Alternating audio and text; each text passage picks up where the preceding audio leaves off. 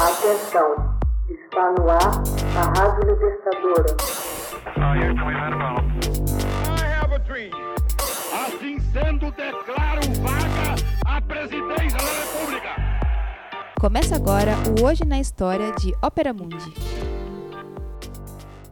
Hoje na história, 7 de dezembro de 1927. Empresa dos Estados Unidos registra a patente da geladeira doméstica.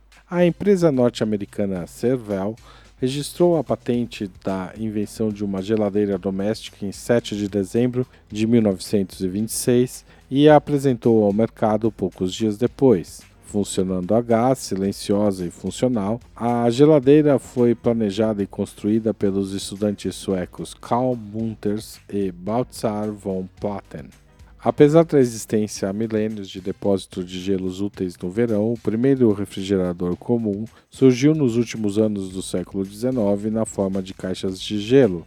Quando o gelo derretia, ele era substituído por mais gelo comprado nos depósitos comerciais.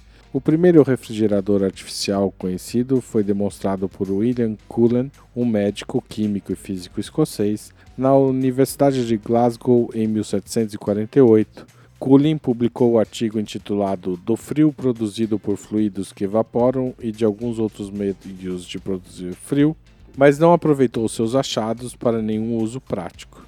Em 1805, Oliver Evans, o inventor norte-americano, projetou a primeira máquina de refrigeração movida a vapor, mas nunca a construiu. Seu projeto, modificado e também usando o princípio da compressão do vapor, foi construído por Jacob Perkins em 1834. John Gorey, médico, cientista, inventor e humanitário, passou a vida tentando melhorar as condições de seus pacientes numa cidade da Flórida em dois hospitais. Estudava doenças tropicais e, sem conhecimento de microbiologia, defendia o aterramento de pântanos e o uso de redes à noite. Pregava o esfriamento dos quartos hospitalares para deixar os pacientes febris mais confortáveis. Usava gelo numa bacia suspensa no teto, valendo-se do princípio de que o ar gelado é mais pesado e descia aos pacientes até uma abertura próxima ao chão.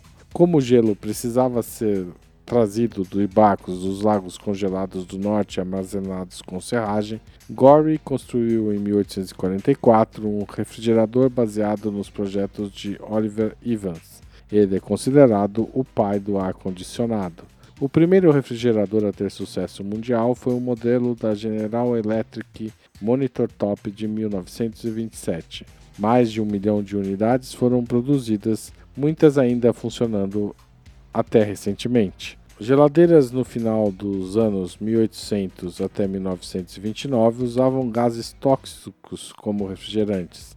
Exemplos eram amônia, cloreto de metila, dióxido de enxofre. Vários acidentes fatais ocorreram na década de 20 com o cloreto de metila que vazava das geladeiras. A indústria da refrigeração se uniu para produzir um gás mais seguro.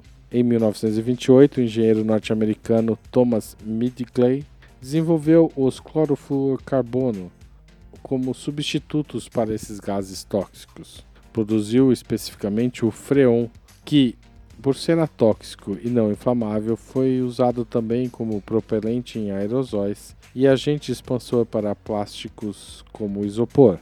A partir de 1931, a Dupont passou a produzir quantidades comercialmente viáveis de freon e em poucos anos ele se tornou o gás refrigerante padrão para todas as geladeiras do mundo. Apenas em 1973, os químicos norte-americanos Frank Holland e Mário Molina perceberam o efeito danoso dos clorofluorcarbonos na camada de ozônio.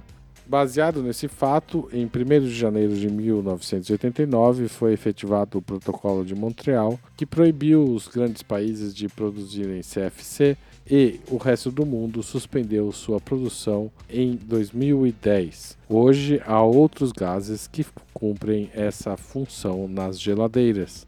Hoje na história, texto original de Max Altman, locução de Haroldo Cerávulo, gravação Michele Coelho, edição Laila Manoeli. Você já fez uma assinatura solidária de Opera Mundi? Com 70 centavos por dia, você ajuda a imprensa independente e combativa. Acesse www.operamundi.com.br/apoio.